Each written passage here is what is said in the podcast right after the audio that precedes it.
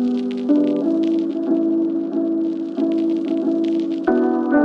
Hallo und herzlich willkommen zu einer neuen Folge von Finance Forward. Für die heutige Ausgabe habe ich mit dem Fintech-Investor Laurent Hengisch gesprochen. Laurent steht hinter dem Wagniskapitalgeber Ilavska Viamo Capital, der zuletzt aufgefallen ist, weil er sich an vielen prominenten deutschen Fintechs beteiligt hat. Darunter die Smartphone-Bank N26, die Banking-Anbieter Solaris und Penta sowie das Versicherungsstartup Element. Wie es ihm gelungen ist, dieses Fintech-Portfolio aufzubauen und welche Startups Laurent sich in einem eher schwierigen Marktumfeld zurzeit anschaut, darüber haben wir im Podcast gesprochen. Hi Laurent, herzlich willkommen bei Finance Forward. Hallo Kaspar, vielen Dank für die Einladung. Gerne. Laurent, wir haben ja bei Finance Forward im Frühjahr 2021, glaube ich, als eines der ersten äh, Medien äh, über euch berichtet.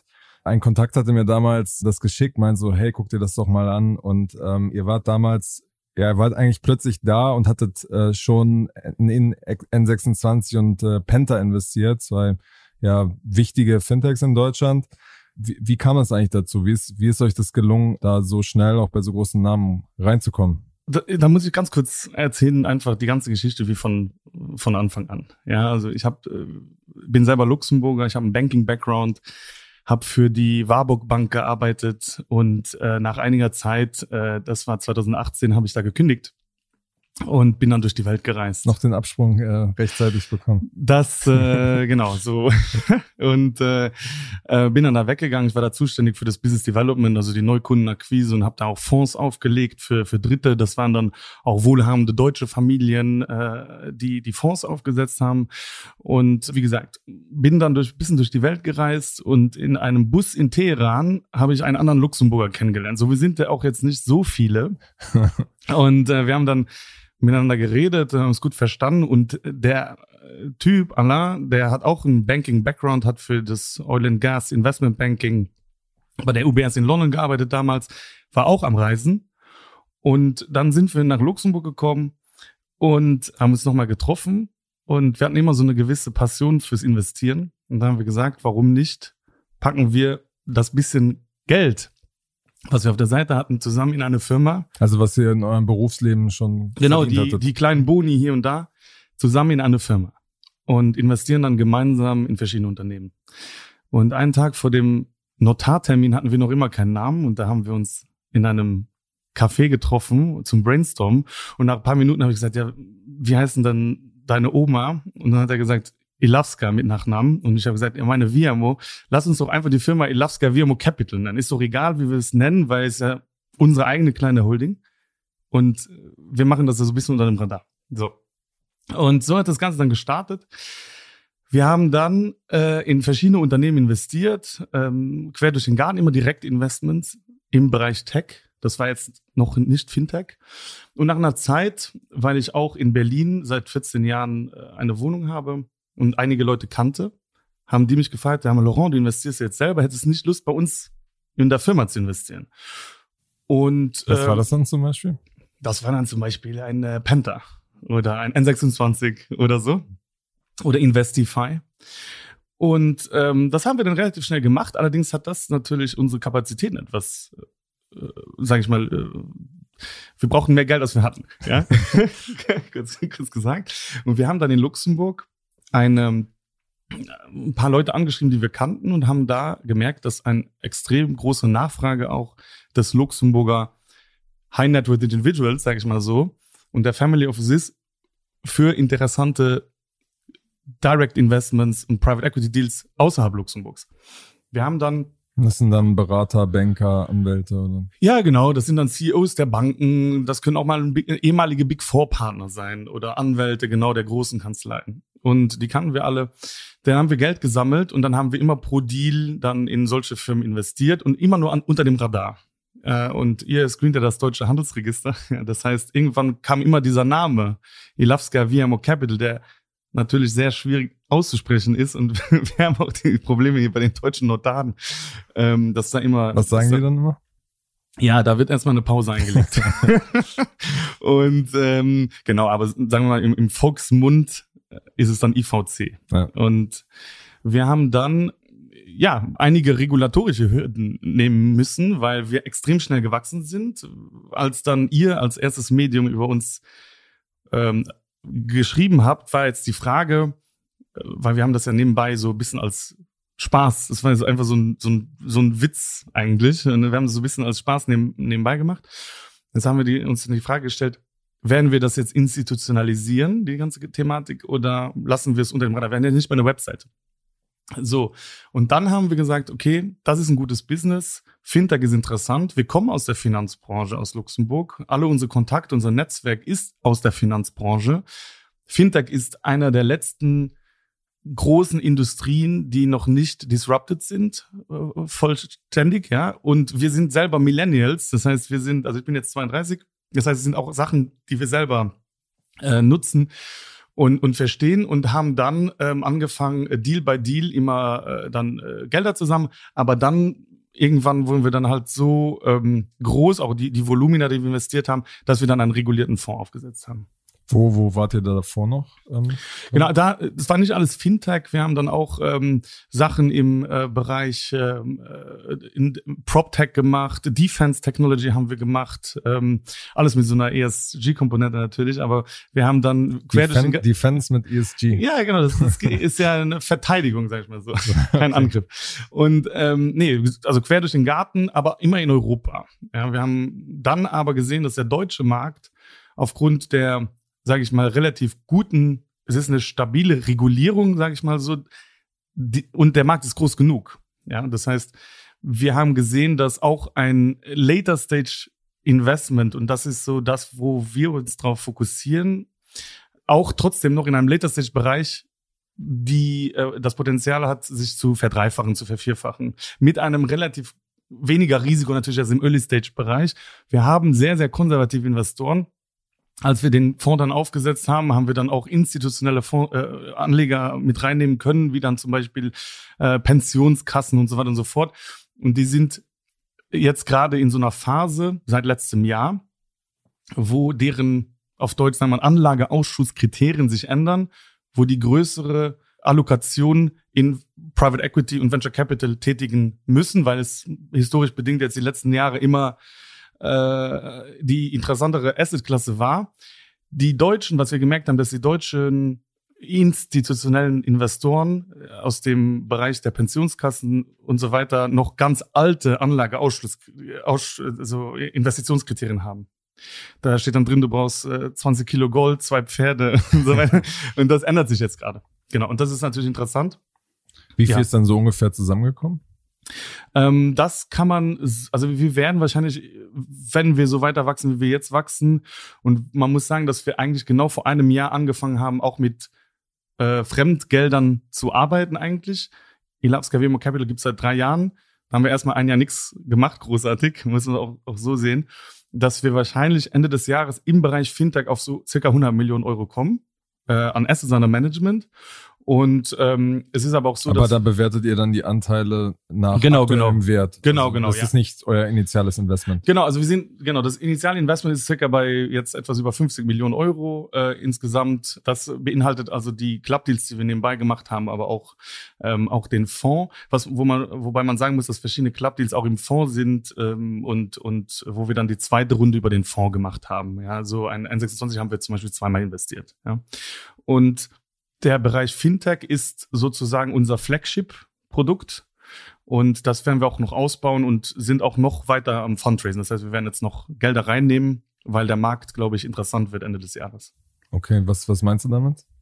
Ja, also, also du glaubst, es bietet eine Chance, dass äh, die Bewertungen alle ein bisschen runtergehen. Genau, also die sind ja schon runtergegangen. Ähm, das Schöne an dem äh, an den Private Markets ist, dass die Bewertungen ja erstmal nicht so offensichtlich runtergehen. Ja, das heißt, äh, auf der einen Seite haben wir die die größeren Tickets, äh, die wir investiert haben, schon Mitte letzten Jahres eingeloggt. Sprich, wir haben da noch das Upside mitgenommen über das ganze Jahr hinweg. Und also weitere Folgerunden, die dann kamen. Genau, genau. Das heißt, wir haben schon Upside, auch wenn es jetzt eine gewisse Kompression in den Yields gibt, wenn man sagt, okay, es wird jetzt 30, 40 Prozent alles gefallen, dann haben wir trotzdem noch immer unser Upside. Also die, die Performance ist schon da. Dann gibt's noch zwei andere Sachen. Wir haben ja Portfoliounternehmen, die wir noch weiter unterstützen wollen. Wir haben circa 11 Prozent sind Early Stage und hier und da. Anyfin zum Beispiel oder Pile. Äh, ähm, Anybill. Anybill, Ja, sorry. genau, genau. Anybill und Genau, Pile, ja. Pile, äh, genau. Und da werden wir natürlich dann, äh, schauen wir, dass wir genug Liquidität haben, das den auch zu unterstützen die nächste Zeit, obwohl jetzt Early Stage Investments nicht unser äh, täglich Brot sind. Das ist die eine Thematik. Die zweite Thematik ist, dass wir glauben, dass Ende des Jahres es interessante Opportunitäten noch gibt zum Investieren. Und da wollen wir einfach äh, das äh, Magazin geladen haben, sag ich mal so, dass wir dann äh, bereit sind. hm. Wir machen eine kurze Unterbrechung für unseren Partner Liquid. Liquid ist ein moderner Vermögensverwalter, der es euch ermöglicht, euer Wealth Management professionell auf Family Office Niveau zu bringen. Über Liquid erhaltet ihr Zugang zu exklusiven Anlagelösungen, die bisher nur Großanlegern zur Verfügung standen. Liquid ist auch kein Unbekannter. Wer nicht nur den Podcast hört, sondern auch aufmerksamer Finance Forward Newsletter-Leser ist, sollte schon einmal etwas von Liquid gehört haben. Wir haben nämlich im Dezember über einen Produktlaunch berichtet, Liquid Private Equity Next. Hier bekommen Anleger schon ab 10.000 Euro die Möglichkeit, in Private Equity zu investieren und das mit Sparplan. Gerade nach den Herausforderungen, die das Jahr 2023 in Zusammenhang mit Geldanlage mit sich gebracht hat, sehnen sich viele Anleger nach Guidance und nach einem professionellen und vor allem unabhängigen Partner. Und hier schafft Liquid die Möglichkeit, in Venture Capital und in Private Equity zu investieren und öffnet diese Anlageklasse. Schaut jetzt am besten einmal auf liquid.de slash ffwd vorbei. Zu Beginn des Jahres reduziert Liquid das Mindestanlagevolumen für Liquid Wealth Management von 100.000 auf 50.000 Euro. Einfach online einen Anlagevorschlag erstellen oder ein kostenloses Gespräch vereinbaren. Liquid schreibt man übrigens L-I-Q-I-D.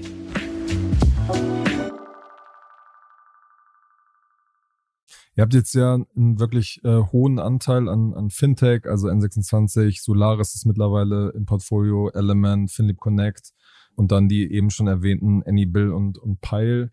Wie kam es, äh, du hast es am Anfang äh, schon erwähnt, das ist so ein bisschen euer beruflicher Background, aber was, ist, was sind eure Investment-Thesen ähm, Genau. zu diesem Thema Fintech? Genau, also erstmal muss man sagen, dass wir als äh, rein luxemburgischer Investor, der mitten in der Luxemburger Finanzbranche eingegliedert ist, einen gewissen USB mitbringen. Das heißt, wir, wir, wir sehen eine gewisse Transformation in dem Markt. Wir können aber die Unternehmen, speziell im Growth Stage, brauchen die Unternehmen vor allem Kunden. So, wir werden jetzt äh, nicht reingehen in ein Unternehmen und die HR-Prozesse optimieren. Und äh, das ist ganz einfach. Das heißt, wir, wir können sowas liefern, was der andere Investor vielleicht nicht liefern kann. Und das hat uns auch ermöglicht, da in verschiedene Sachen reinzugehen. Wir helfen wirklich dann, wo geholfen werden muss, ohne jetzt in, ähm, in die großartig in die Prozesse reinzugehen. Ich glaube, das ist auch wichtig. So einmal mal ganz kurz dazu. Auf jeden Fall, wir, ich würde mir wünschen, dass äh, im Fintech-Markt noch etwas mehr Innovation stattfindet. Also die Innovation ist so ein bisschen hinterher. Ich glaube, das kommt aber. Was man aber nicht Das ist viel der bestehenden sozusagen Geschäfte, die jetzt einfach anders verpackt sind. Genau, genau. Also was man aber nicht unterschätzen darf, ist der Endkonsument. Und die Millennials und die Gen Z, die gehen nicht mehr in eine Bank, äh, wenn die 18 sind, in, zum Schalter und füllen dann 20 Seiten Papier aus, um dann drei Monate später vielleicht ein Konto zu bekommen. Die neue Generation, die will eine App runterladen und innerhalb von 48 Stunden müssen die NFTs kaufen. So, und äh, also ich glaube, da, das ist das A und O. Und dasselbe gilt natürlich auch für die ganzen Firmen, die im B2B-Bereich sind. Ja, und da schauen wir uns zum Beispiel jetzt in, in Zukunft ein bisschen ein paar mehr Landing-Themen ein. Wir probieren ja so ein bisschen antizyklisch natürlich zu investieren, probieren es immer ein bisschen anders zu machen. Und da wird aufgrund der äh, steigenden äh, Inflation und, und Zinsen kommen interessante Themen auf den Markt. Und in jeder Krise, nenne ich es mal, gibt es auch Opportunitäten. Genau. Aber auf jeden Fall für den, für den Bereich Fintech, glaube ich, da gibt es noch viele Chancen. Da warten wir oder suchen wir noch so einen richtigen Innovationstreiber. Ähm, und der wird auch kommen. Da sind wir dann hoffentlich auch dabei. Okay, und das äh, habt ihr da schon ein Thema ausgemacht, wo ihr sagt, so, da wird das auf jeden Fall, da, da guckt man vielleicht sogar auch speziell schon nach, ähm, keine Ahnung, Trading oder äh, äh, finanzielle Software oder so. Ja, also was natürlich, äh, wo wir noch nichts, sagen, ich sage jetzt einfach mal nichts gefunden haben, ist zum Beispiel RegTech. Ja, ich finde das, äh, äh, Regulatorik ist der größte Kostenfaktor der ganz klassischen institutionellen Banken und auch der anderen Finanzinstitute. Und sobald da was kommt, da sind wir so ein bisschen am Scouten. Was kommt jetzt als nächstes? Es muss natürlich auch eine gewisse Maturität haben. Es muss eine gewisse Sache, weil auch eine RegTech muss regulatorisch sauber da sein. So, das ist, glaube ich, super interessant, wenn man es in den B2B-Bereich guckt und dann alles im Lending. Ja, wir haben jetzt ähm, in eine Firma investiert, das ist eine äh, Schweizer Bank, äh, Taylor äh, heißt die, die machen SME-Lending. So. Und alles in dem Bereich. Und wenn man da gut genug aufgestellt ist, ja, und man hat eventuell noch im Hintergrund so einen Debtfonds, der Kredite vergeben kann, oder ähm, man ist voll reguliert, wie halt diese Firma, dann ist das schon super, super interessant. Und das sind so die Themen, wo wir uns äh, umschauen. Und äh, auf der anderen Seite ist natürlich in der jetzigen Situation steigende Zinsen. Wir sind jetzt in fünf Banken investiert ist, äh, sind. Äh, also nicht alle reguliert, aber. Ja, die sind, ja, also es gibt ja verschiedene Banken. Partner jetzt, reguliert. Genau, aber sagen wir, wir haben jetzt, jetzt Konto äh, im Portfolio, Solaris Bank, N26 und so weiter. Das ist halt, und auch Taylor, das sind voll regulierte Banken. Äh, gut, Panther ist jetzt, äh, jetzt äh, integriert in Konto. Konto ist eine voll regulierte Bank.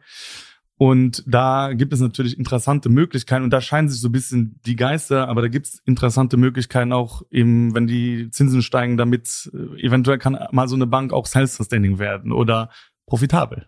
Und das ist natürlich alles das, wonach wir schauen. Hm. Macht ihr euch ein bisschen Sorgen, dass diese Konzentration Fintech ähm, gerade auch in Deutschland ähm, ein bisschen hoch ist? Ihr habt jetzt sozusagen diese Hype-Phase ging es in den letzten Monaten ja immer nach oben und jetzt hast du selber schon erwähnt, es geht wieder, es gibt ein paar Fragezeichen zumindest. Macht ihr euch da Sorgen, dass durch diese Konzentration alles so ein bisschen runtergeht? Bei uns ist es so, dass wir etwas über 50 Prozent unseres Portfolio ist in Deutschland. Wir haben aber auch äh, Unternehmen wie Ninefin in, äh, in äh, London oder wir haben jetzt äh, einige Themen, die wir uns in Finnland anschauen und Estland. Ähm, da sehe ich sehr viel Potenzial, weil auch die Regulatorik da sehr, sage ich mal, äh, favorabel ist. Äh, wie sagt man das auf Deutsch? Also, AKA lockerer. Ne? Naja, lockerer will ich so nicht sagen öffentlich, aber sagen wir mal so ein bisschen moderner eventuell als in Deutschland. Und da ist es so, äh, das ist noch, ich glaube jetzt nicht, dass es ein Klumpenrisiko ist. Deutschland hat über 80 Millionen äh, Einwohner. Der Markt ist ein sehr interessanter Markt und groß genug. Und der Markt ist sehr, sage ich mal, ich will ja nicht sagen national, aber Konto hat versucht, nach Deutschland zu kommen. Ja, die haben es nicht geschafft, obwohl die ein Vielfaches mehr an Funding hatten als Panther. So, warum? Weil Panther halt so eine gewisse Marktpenetration hier schon hatte, die schwierig ist für andere Leute zu erreichen. Deshalb, da mache ich mir jetzt erstmal weniger Sorgen. Okay. Und mit dieser, mit diesem Fintech-Thema, dass man sagt, so, ähm, also es gibt ja beide, beide Möglichkeiten, dass es sich schnell erholt, wieder hochgeht oder dass es halt erstmal unter Druck gerät. Genau, also Jahren es ist jetzt so, dass die, man muss ja immer so ein bisschen von der Investorensicht sehen. Wir schauen immer, dass wir natürlich Investoren zufriedenstellen, äh, qualitativ hochwertige Deals sourcen. Und äh, es ist so, dass jeder Investor bei uns in dem Fonds hat auch Zugang zu den Club-Deals. Und alle unsere Club-Deals sind nicht Fintech. Und wir machen einen Club-Deal, äh, sprich, ich weiß jetzt nicht, äh, ob die Zuhörer das dann wissen. Also man poolt sozusagen mehrere Invest Investoren zusammen in ein Vehikel, um dann nur mit diesem Vehikel das ist meistens eine KG, ja, mhm. und dann in ein in, in Investment zu machen. Und da ist es eigentlich 50-50. Und das heißt, wenn man jetzt unser gesamtes Portfolio der ganzen Gruppe guckt, dann ist erstmal nicht alles öffentlich, was wir machen. Das heißt, sehr viele Deals machen wir auch so, ohne dass jetzt das auf der Webseite steht oder so. Auf der anderen Seite ist so circa nur 50 Prozent des äh, Portfolios in Fintech und die Investoren sind immer meistens so in beiden äh, drin. Aber prinzipiell mache ich mir für Fintech erstmal keine Sorgen, weil wenn man jetzt auch äh, mal die Marktlage jetzt sich anschaut, wir haben Inflation, ja, und, äh, und der Endkonsument, der bei klassischen Banken ist, wird jetzt erstmal anfangen, äh, bei den großen Konsumgütern zu sparen. Ja. Es wird erstmal kein Auto gekauft, keine Waschmaschine und das wird dann runtergehen bis die bis den zum Einzelhandel, was jetzt auch der Fall ist, ist in Deutschland eine Riesenkrise gerade, ähm, dass die Leute dann gucken, okay, die werden weniger ausgeben auch für, für Essen. Die sozioökonomisch schwachen ähm, äh, Leute werden bei den steigenden Energiekosten sofort kommt der Impact zum, äh, um, zum, zum, zu den Konsumgütern wie Essen und, und Trinken. Da wird sofort ein Impact kommen. Und Fintech, Gott sei Dank, äh, facilitated ja ähm, alle möglichen Kunden und ist prinzipiell auch günstiger und das ist jetzt mal also einfach so eine These, glaube ich schon, dass die Leute auch äh, bei den Gebühren, die es so gibt, bei den großen Banken irgendwann mal sagen, ich habe keine Lust mehr da drauf, ich nehme lieber ein Gratiskonto bei irgendeiner Online- oder Challenger-Bank. Und da, glaube ich, kommen auch nochmal andere äh, Leute. Also die Leute werden ganz klar rechts und links mal gucken, äh, wo man, wo man Kosten spart. Mhm. Was noch auffällt, ist, dass ihr relativ viele äh, FinLeap-Unternehmen äh, auch finanziert habt, also ähm, Element, äh, FinLeap Connect, äh, Solaris, Penta. Wie kommt es da zu dieser engen Beziehung? Ja, also ich will das jetzt nicht eine enge Beziehung nennen, aber man muss sagen, dass ähm, FinLeap ja einer der größten Player hier ist im Fintech äh, Bereich und daran kommen wir einfach nicht vorbei. Also weil sind ja einige gute Deals äh, oder einige gute Assets äh, in in dem in dem Portfolio drin und da haben wir uns natürlich dann erstmal ist mit uns gut zu arbeiten und nee, wir sind äh, wir sind äh, würde ich mal sagen von den Prozessen her sehr äh, sehr gut aufgestellt. Äh, wir sind relativ nett und äh, dann kommt Muss es noch ein paar andere Leute fragen, ob das stimmt. Ja. genau. Und dann ist es halt so, wenn man ein, wenn man eine gute Zusammenarbeit erstmal gehabt hat, dann äh, fragt man natürlich nach, was habt ihr denn noch? Ja, und dann nach und nach äh, und ohne jetzt Thesen aufzustellen, ich weiß nicht, ich habe den Podcast von Ramin äh, jetzt nicht gehört, aber ähm, die sind ja auch in einem Wandel, äh, Finlieb. Und da haben sich einige Opportunitäten äh, ergeben und da waren wir gerne dabei. Mhm. Wie ist das, wenn man so auf die, auf den Fund guckt? Wie ist da so ein bisschen eure Logik? Also das Bekannte ist ja beim Early Stage Bereich, dass man sagt, man macht irgendwie 10, 15 Firmen, die man finanziert. Zwei müssen dann den, den Fund Return, müssen unglaublich durch die Decke gehen. Ihr steigt früh, aber teilweise auch äh, später ein. Was ist da eigentlich die, die Mathematik dahinter, ähm, dass ihr sagt, so und so, dann ist es ein Erfolg, was wir hier gestartet haben? Genau, also wir schauen auch auf Par Parameter wie zum Beispiel ganz klassisch die Revenues. Und wenn man sich anschaut, die Unternehmen, wo wir investiert haben, die haben jetzt, ähm, der Großteil dieser Unternehmen haben sich verdoppelt Anfang letztes Jahr. Auch wenn die Bewertungen eventuell jetzt gleich sind oder runtergehen, es ist aber eine, eine, ein Wert da und das, es läuft. So, das ist erstmal das A und O. Wir haben aber ähm, natürlich das auch ein bisschen mit den, unseren Investoren besprochen, was, äh, wie ist der Risiko, äh, wie ist der Appetit. Und dementsprechend haben wir uns ange, äh, äh, angeschaut, äh, was wir machen können, wo wir auch reinkommen.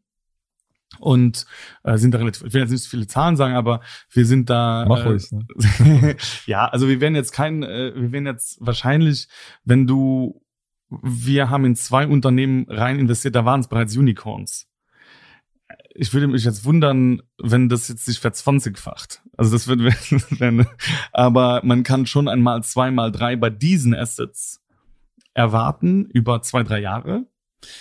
Mit aber relativ geringem Risiko, muss man auch sagen. Hm, okay. Du hast äh, Penta gerade schon äh, erwähnt, die jetzt verkauft wurden äh, an, an Konto, den französischen äh, Wettbewerber. Die Bewertung ist da nicht, nicht, nicht öffentlich. Wie, wie zufrieden seid ihr generell mit, mit diesem Deal? Du hast gerade schon gesagt, ihr seid jetzt offenbar an Konto dann beteiligt. Die, ja, das sind also alles, was, es gibt ja einige Public Information, ich kann jetzt da nichts äh, zur Bewertung Klar. oder so sagen. Ähm, was ich aber sagen kann, ist, dass so nach den letzten Zahlen Panther an sich sechs Prozent aller neu gegründeten Firmen in Deutschland machen ihr Konto mit Panther auf. So, und das sind zum Beispiel Sachen, auf die, die wir schauen. Ja, das auf der einen Seite ist es eine große Anzahl, auf der anderen Seite haben wir aber noch 94 Prozent ne, in, in Deutschland. So entsprechend, ähm, entsprechend äh, ist das ganz okay. Auf der anderen Seite muss man sagen, dass in der momentanen Marktsituation äh, muss man bedenken, Konto hat im äh, Januar 486 Millionen Euro gesammelt. Und ähm, wäre Panther jetzt rausgegangen mit einer Runde, ist in der momentanen äh, Marktsituation ist natürlich schwierig, äh, dann auch viel Geld zu sammeln. Und äh, ich glaube, das ist eine, eine, eine, eine eigentlich eine, von der eine strategische Partnerschaft, die sehr, sehr gut ist, ja. Ähm, Solaris und N26 stehen jetzt ja äh, von einem Börsengang in den nächsten ein, zwei Jahren. Da gab's äh, die Berichte schon drüber. Und die beiden sind ja im, für das deutsche Fintech-Ökosystem sehr, sehr wichtige Firmen. Ihr seid bei beiden investiert.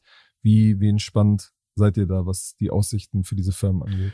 Wir schauen uns die Zahlen an und äh, das ist alles in Ordnung. Wir haben, wir gucken immer, wo hängt jetzt auch das Unternehmen in welcher Struktur und wir also haben bei euch. genau bei uns in der im Fonds und da gibt es eigentlich noch die die Vorlaufzeit gibt es her, dass die Unternehmen sich noch organisch äh, entwickeln können und in den äh, entsprechend sind wir da äh, entspannt. Man muss sich das so vorstellen, wir sind jetzt auch kein Riesenshareholder in diesen Unternehmen, sondern eher einer der kleineren und äh, da sind wir äh, einfach äh, in einem Bus ganz hinten ja, und wir fahren mit.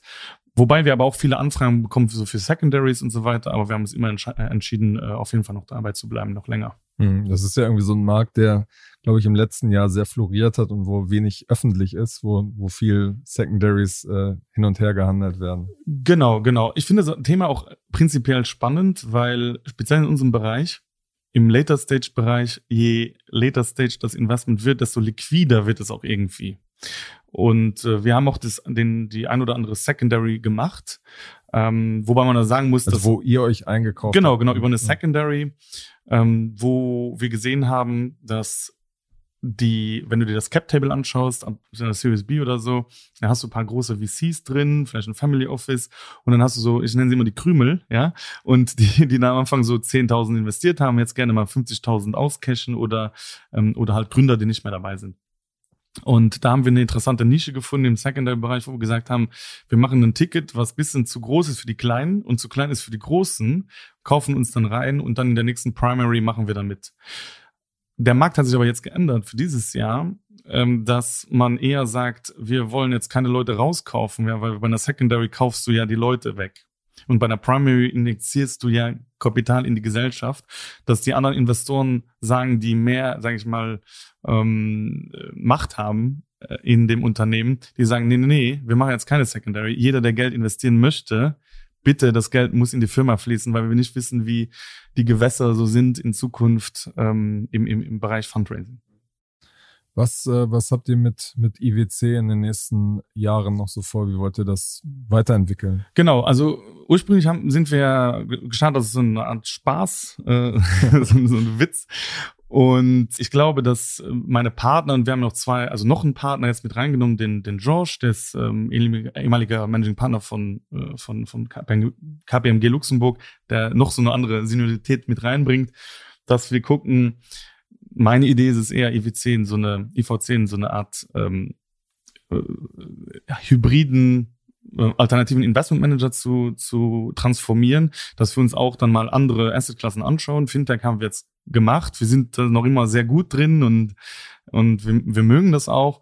Aber jetzt kommen demnächst noch Themen und da kann man einfach von der Struktur her einfach neue Compartments aufnennen, äh, aufmachen, nennt man das, oder halt Schubladen, wo man dann sagt, okay, wir packen jetzt neue Assets rein. Auf Was könnte das sein? Private Ja, Equity oder? Genau, genau. Das heißt, wenn man sagt, okay, man geht eher so ein Growth äh, Equity, dann müssen die Tickets natürlich ein bisschen größer sein noch.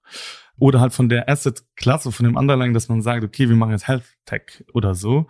Oder Climate Tech, könnte ich mir vorstellen, das ist super interessant. Also meiner Meinung nach sind auch vertikal integrierte Fonds immer noch äh, am interessantesten, weil man dann die Expertise halt aufbaut. Das haben wir jetzt gemacht, relativ schnell. Könnt ihr mir auch vorstellen, dann, dass wir nochmal neue Partner mit reinnehmen in unsere Firma, die dann eine gewisse Expertise mitbringen. Das ist die eine Sache.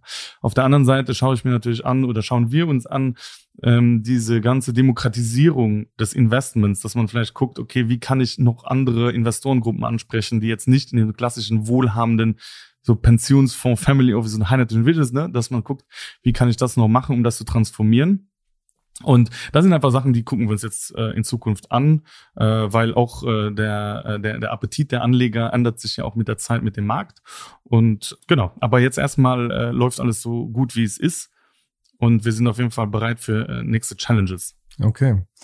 Alles klar, zum, ist auch eine gute Überleitung zum, zum Schluss. Wir machen nämlich am Ende immer so ein, so ein paar Predictions für die Zukunft, weil du ja als Investor ähm, per Job ja immer quasi ein bisschen predikten musst, wie geht's, wie geht's jetzt eigentlich weiter, was passiert in den nächsten Monaten. Genau, die erste Aussage ist, ähm, der, der Bitcoin-Kurs liegt Ende des Jahres eher bei null oder eher bei 100.000? Ähm, ich würde sagen bei null. Ähm, bei null. Genau, also wobei ich jetzt erstmal sagen muss, wir machen, also ich bin kein Krypto-Investor, ich habe auch keine Krypto. Ich hatte damals äh, meine Ethereum bei 30 Euro verkauft Also ich war ein Early Adapter, habe dann aber hab dann aber relativ schnell äh, aufgehört. Und für, für uns muss dann Wert sein, ja oder und ich sehe keinen Wert prinzipiell. Äh, und dann kann ich auch äh, ins Casino gehen. Okay, und Pile ist äh, praktisch Infrastruktur. Das ist Infrastruktur, das ist was anderes. Ja, aber wenn du jetzt über die reinen Währungen guckst, äh, guckst und jetzt, du hast jetzt über Bitcoin geredet, ja, ja. es gibt ja noch andere. Ja, okay.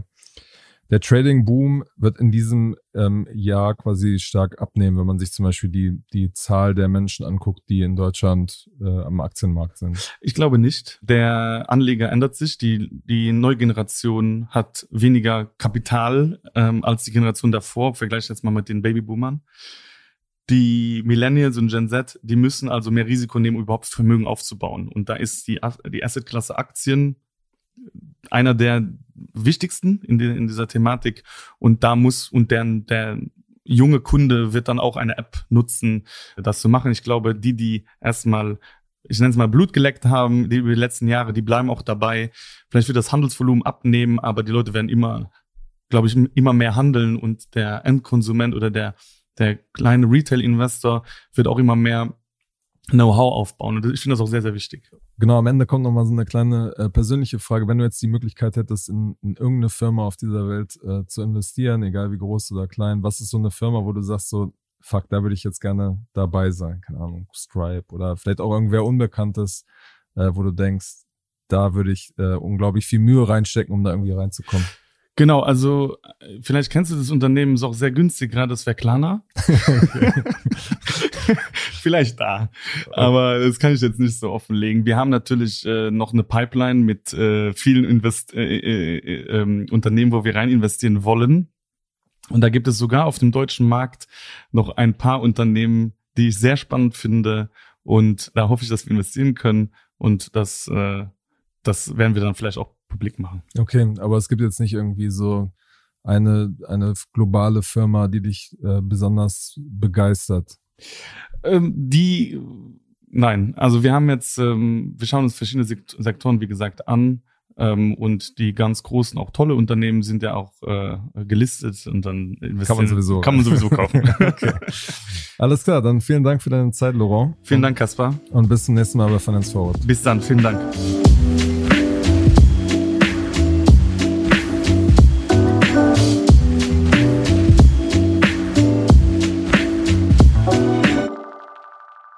Dieser Podcast wird produziert von Podstars bei OMR.